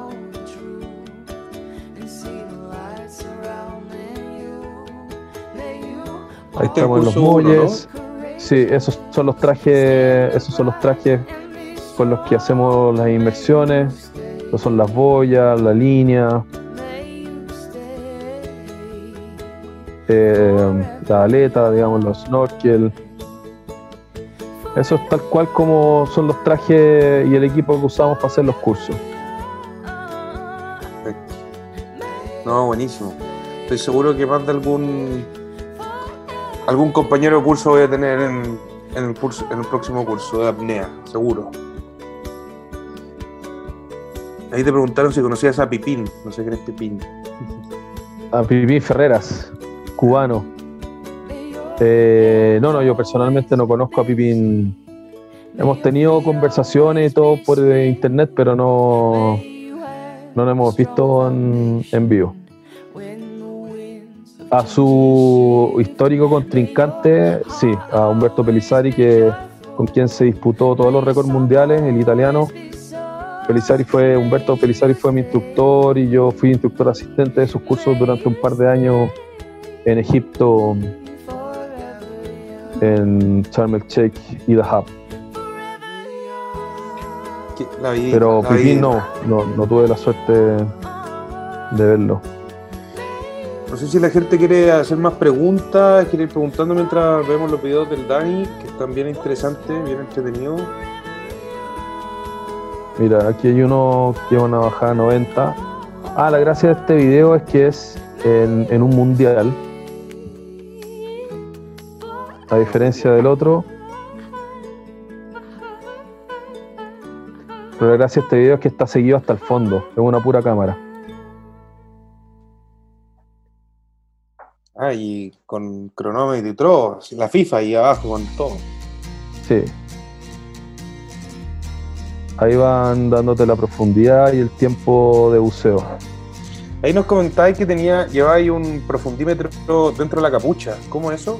Sí, sí, es un, es un reloj que tiene ahí parte de la caída libre a los 30 metros. De ahí en adelante ya solamente uno se relaja y se deja caer. Una cosa Eh, normal. Eh, calmado, Calmado. calmado. No hay, lo único que podía hacer era relajar, no tenéis nada más que hacer. No, pues no hay nada más el, el reloj lo que hace, es, eh, bueno, para los que hacemos esto, nos da como algunas, algunas marcas especiales. Por ejemplo, cuando corregir y hacer un cambio en la ecualización, cuando disminuir eh, el esfuerzo y, y- dejar de patear, por ejemplo. Eh, y cuando ya está próximo a llegar el plato de fondo que son señales más o menos importantes de, de tener correctas, digamos, no, no tan al azar cuando uno está en una competencia, que no tú haces un error a los 10 metros y te cuesta el resto de la bajada. ¿sí? No, no hay muchas posibilidades de corregir la ecualización sobre todo. Si, si te equivocas en un punto en la ecualización en los 20, eso de inmediato te va a limitar hasta cierto punto. 90 metros. Sí. through No, esto, esa es una, un buceo bien, bien, bien bonito. Y salió la caída libre bien ordenada, prácticamente sin ruido, sin, sin movimiento de desequilibrio que tú ves de repente, como que necesitas corregir. Ahí van saliendo los buzos de seguridad.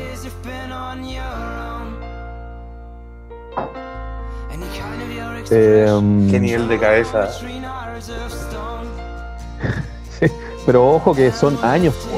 Sí, no, absolutamente. Yo, yo Ah. partí con, con 40 metros el año 2013 y para llegar a los 100 me demoré 7 años.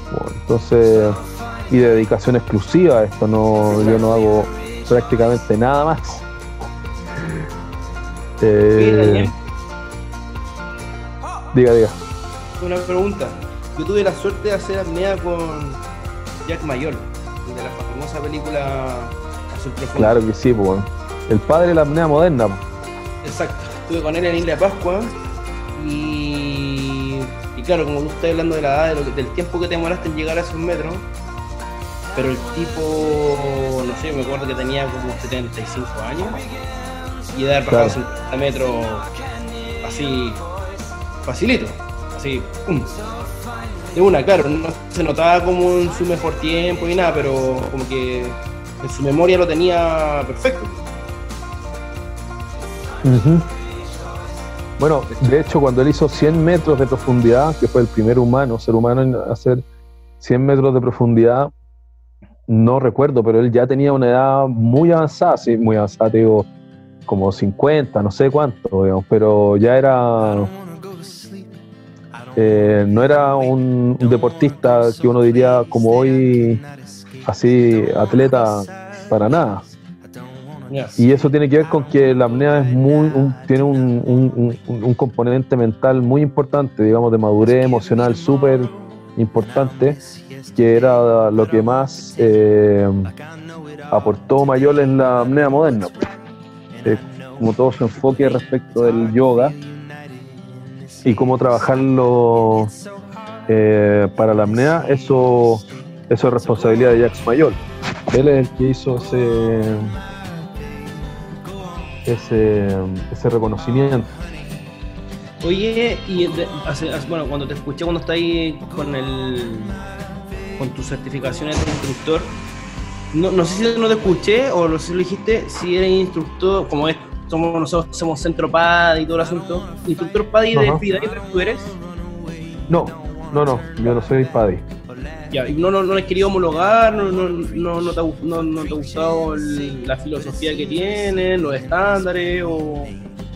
Eh, Porque, ¿quiere- porque quiere- generalmente... ¿Tenemos que ser honestos o quiere una Sí, respuesta claro, políticamente? Obvio, obvio, porque generalmente, generalmente el, está bien, a, a todos nos gusta el mar, eh, eh, yo estoy puesto en una posición ahora súper incómoda porque tengo que elegir una sola certificadora, sabiendo que yo hago uso técnico por otra, pero generalmente uno vive esto, pues, entonces eh, generalmente Sí. los- lo que más vende es PAI, entre comillas, y, y- y tú como, no sé cómo en, en tu experiencia y lo que te ha tocado con, con la otra certificadora, eh, por eso te lo pregunto. ¿sí? Mira, en general yo te diría que ninguna certificadora eh, da de manera recíproca lo que ellos exigen a los instructores, en general. Y yo te diría que PADI en particular es una de las empresas en ese sentido más complejas porque eh, en el caso de la apnea abrieron un nicho de trabajo eh, de una forma muy torpe y mal planteada. Ellos empezaron, apostaron por la masividad de, la, de la difusión de la apnea, eh, certificando como instructores a instructores de botella, de scuba, de forma automática. Eh, y claramente eso atentó muy fuerte con las eh, con la calidad de los cursos de apnea que se impartieron. Entonces eh, se, dieron, se dio que fueron cursos o hubo un momento donde los cursos eran muy express, eran muy rápidos, con muy baja calidad de contenido y con instructores de muy poca experiencia apnea. Eh, y de esa forma fue que Paddy se dio a conocer en el, en el nicho de la apnea. Entonces, la verdad es que eh, fue bastante cuestionado desde, el, desde nuestra vecindad el, la, la- irrupción de Paddy en el, en el segmento. A pesar de que trabajó con apneístas importantes y todo para formular el programa, eh, como que su planteamiento comercial de su esquema eh, de trabajo fue bien cuestionable. Entonces, sí, por supuesto, hicieron un levantamiento de instructores, eh, le ofrecieron muchas cosas a muchos, o por supuesto a mí también me ofrecieron eh, hacer mi instructor PADI de una sin ningún tipo de requisito ni nada directo. eh, no, no. Yo en ese momento ya tenía más de dos certificaciones como instructor de apnea, eh, pero no me pareció por ninguna parte, no me gustó. Entonces hay que un poco no, me distancié nomás del, eh, del, del, del ámbito PADI. Claro, porque como Y, que... me- y- y preferí quedarme con las certificadoras de apnea que sí fueron desarrolladas por apneístas, que son parte como de la tradición de la apnea moderna, que vienen del trabajo de Apnea Academy, que es un poco donde se asentó el- la escuela de Jacques Mayol a través de Humberto Pelizari. Y desde, desde Apnea Academy nacieron muchos de los instructores que hoy día formaron buena parte de la escuela a nivel mundial. Eh, excepto Molchanov, que viene como de la línea rusa, que es otro planeta, otro universo paralelo, digamos. Rusos. Eh, son rusos, Son bueno. rusos. son rusos. Así que nada, eh, no, yo me mantengo un poquito ahí al margen del, del sistema PADI.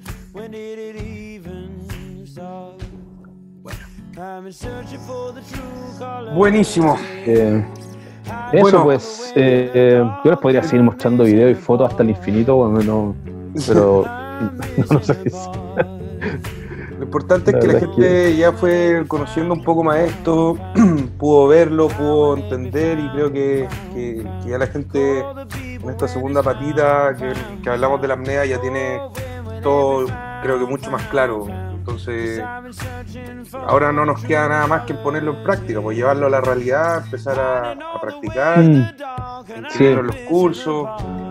De una, yo les diría, así como para hacerla directa, que hagan eh, desde ya grupos, ¿sí? tratemos de consolidar algunos grupos de trabajo para que comencemos con, el, eh, con los cursos de forma anticipada desde antes que, mientras más luego comencemos con los cursos, eh, créame, va a ser mejor el nivel de descuento. Una vez que volvamos a la normalidad, va a ser muy difícil que podamos hacer el nivel de descuento que podemos hacer en este momento. Que podemos empezar a trabajar eh, que podamos empezar a trabajar en seco, con todos los talleres en seco, con toda la parte teórica, que no es, no es tan breve, digamos, el manual tiene sus buenas 100 páginas y tienen que hacer una prueba teórica. Así que mm, eh, yo les diría que primero ponemos los grupos para comenzar con los cursos, aquellos que se quieran, eh, quieran hacer las certificaciones. Y por otro lado, tomen contacto todos los que quieran empezar a practicar yoga y hacer los entrenamientos de apnea para que cachen por dónde va la mano. Es una invitación para toda la familia Cinco Océanos que tomen ahí un par de sesiones de prueba y vean si es que les cuadra o no les cuadra eh, como esquema de trabajo. Y luego ya toman la decisión si quieren mantenerse durante agosto practicando y preparándose para ir al agua de nuevo. Eh, yo les diría que es bien importante aprovechar este, este paréntesis de tiempo y, y tratar de buscar ahí nuevas capacidades, mayores control en el agua, y estamos lográndolo. Súper. Entonces, bueno, está más que clara la invitación para todos, que no hay pretexto para no empezar a practicar esto. El Dani ahí ya los invitó a todos ustedes a que ingresen a sus clases eh, lunes, miércoles y viernes, eran, ¿no es cierto, Dani? Si mal no recuerdo. Lunes, miércoles y viernes a las 8 de la mañana y a las 7 de la tarde es yoga, a las 9, ah, perdón, perdón, 8 de la mañana y 7 de la tarde es yoga y a las 8 de la tarde es el entrenamiento de apnea. Entonces, eh, toda la gente que quiera probar, como, como lo, lo dice el Dani, eh, la invitación es a que vean cómo, cómo funciona esta área del buceo que, que para quizás los, los que están conectados es un poco más lejana. Eh, y sobre todo estar atento también a, a lo que vamos a ir publicando con, por Cinco Sanos Pichiangui, por, por Algarrobo, quizás también por Rapanui, eh, de los cursos que, que vamos a ir haciendo con el Dani cuando a volver y sobre todo ahora, eh, con el precio y el descuento para la familia Cinco Océanos. Entonces es importante ahí que, vayan siguiendo las redes sociales porque, eh, bueno, ahí como el Dani dijo con Joao, vamos a, ver el, el precio que vamos a tener en las escuelas de nosotros con el Dani y así ir inscribiéndonos y empezar ya con esto, pues, para aprovechar este tiempo, para no llegar a cuando podamos ir al agua sin ninguna práctica, sin nada.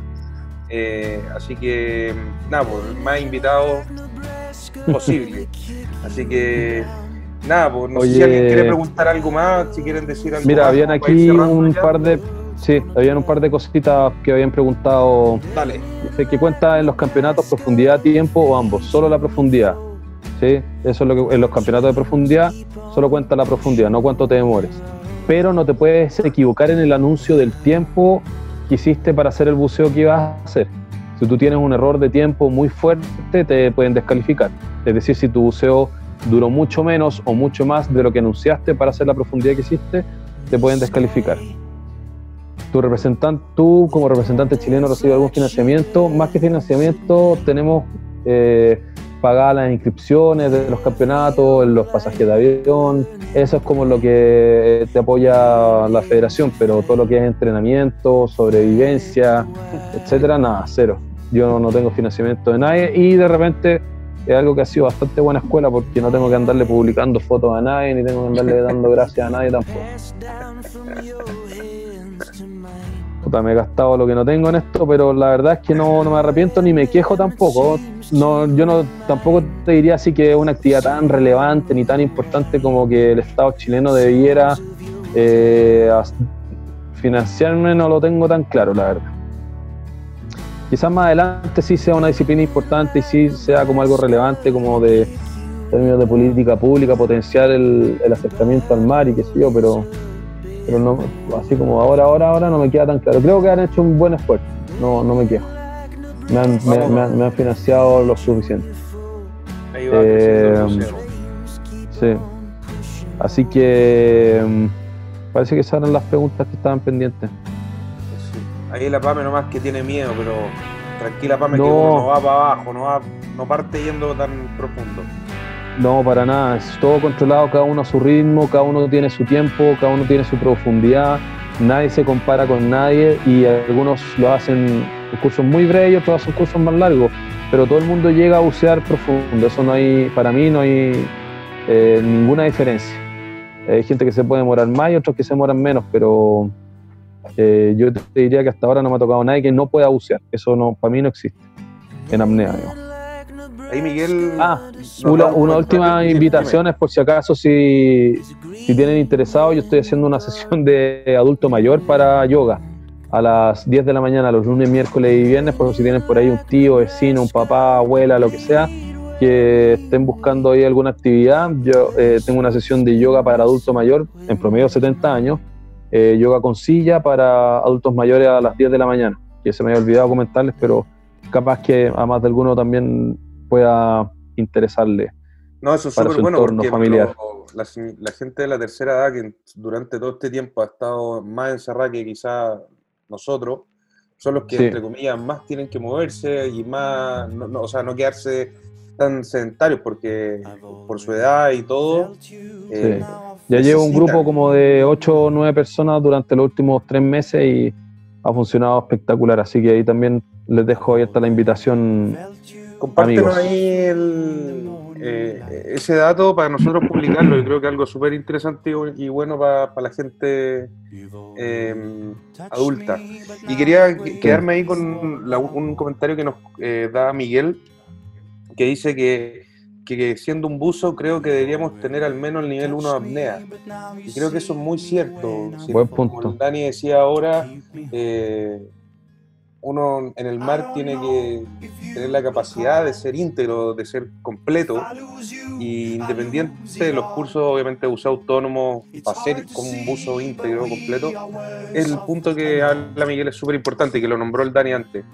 Eh, uno tiene que ser completo si va a ser un buen buzo, y, y la apnea, sin duda alguna, está en eso. Incluso los cursos de instructores de, de buceo de, de PADI eh, tienen eh, puesto en su, en su currículum la apnea. O sea, es así importante y qué mejor que practicarlo con el mejor de Chile.